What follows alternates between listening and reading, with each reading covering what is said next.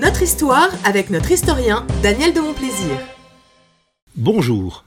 Aujourd'hui, la révolution des casseroles, ou, si vous préférez, la révolution démocratique islandaise de 2008 à 2011. Qui a déjà entendu parler de cette révolution? Presque jamais évoquée en son temps par les médias. Certes, l'Islande est un petit pays, on peut même dire minuscule, dans cette île de glace, d'où vient son nom, Iceland, de 100 000 km et de 360 000 habitants, dont les deux tiers dans l'agglomération de sa capitale imprononçable, Reykjavik.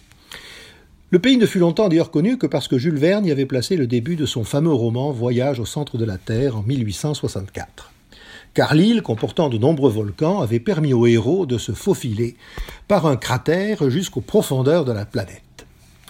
Les peuples heureux n'ont pas d'histoire, et ce fut longtemps vrai de l'Islande, devenue État indépendant en 1918 en se détachant du Danemark. Son économie se portait bien, dépendant à 60% de la pêche et des produits de la mer, ne connaissait ni chômage, ni grande pauvreté, ni insécurité, ni pollution. Selon le classement du World Database of Happiness, les Islandais formaient Dixit le peuple le plus heureux de la Terre. Jusqu'en 2008. La crise financière, surtout bancaire, qui touchait alors le monde entier, atteint violemment l'Islande. L'énorme bulle de crédit qui avait fait de ce pays une sorte d'Eldorado financier éclate d'un coup. Les trois principales banques font faillite, avec des dettes représentant, tenez-vous bien, de 923% du produit intérieur brut. Elles sont placées sous administration judiciaire, la bourse et la monnaie islandaise s'effondrent. À la fin de l'année, c'est tout le pays qui se déclare officiellement en faillite. Dans une intervention télévisée, le Premier ministre d'un peuple pourtant assez peu religieux implore Dieu de sauver l'Islande. C'est alors que se produit un véritable miracle. Au lieu de se résigner à rembourser pendant de longues années les dettes d'institutions privées à des créanciers anglais, hollandais ou autres, les Islandais descendent dans la rue pour crier leur colère en frappant sur des casseroles. Se placer, disent-ils, sous la tutelle de ces phases de carême du Fonds monétaire international et de l'Union européenne pendant 15 ans Pas question. Plutôt reprendre le pouvoir et tenter d'y voir clair. Le gouvernement se trouve alors contraint de consulter le peuple. Quelle horreur en ce temps de capitalisme mondial triomphant et de sommet de Davos. Par deux fois, en mars 2010 et en février 2011, les électeurs islandais refusent par référendum de rembourser les dettes de leurs banques. Et ce n'est pas tout.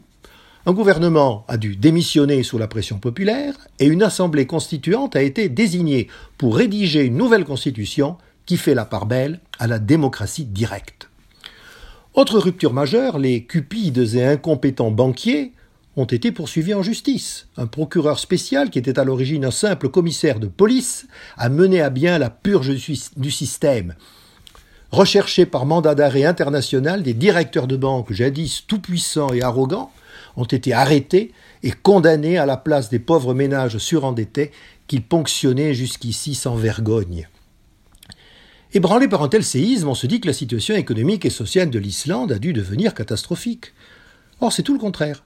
Après deux années de profonde récession, 2009 et 2010, la croissance a fait son retour en 2011 et dépasse depuis lors les 2,5% par an.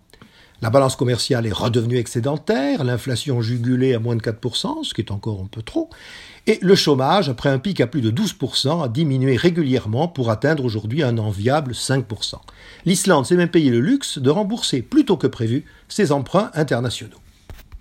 Son cas était-il donc transposable de plus grands pays? Certes, a été répudié en Islande une dette d'origine privée et non une dette publique. Mais la révolution des casseroles n'a-t-elle pas justement mis en lumière les rapports incestueux entre les banquiers privés et les gérants de la dette publique? Et cette dernière est devenue insoutenable, notamment en Europe, à partir du moment où les États ont décidé de renflouer le secteur bancaire au lieu de l'assainir. Privatisation des bénéfices, socialisation des pertes. C'est toute cette logique infernale que le peuple islandais a réussi à inverser. Et c'est aussi pourquoi on parle si peu de la révolution des casseroles dans notre société toute dévouée aux spéculateurs et aux fortunes financières mondiales. Autrefois, nos paysans misérables les appelaient les affameurs et les attaquaient à coups de fourche. Les Islandais l'ont fait avec des casseroles. C'est moins brutal et finalement beaucoup plus efficace. Au revoir. C'était notre histoire avec notre historien Daniel de Montplaisir.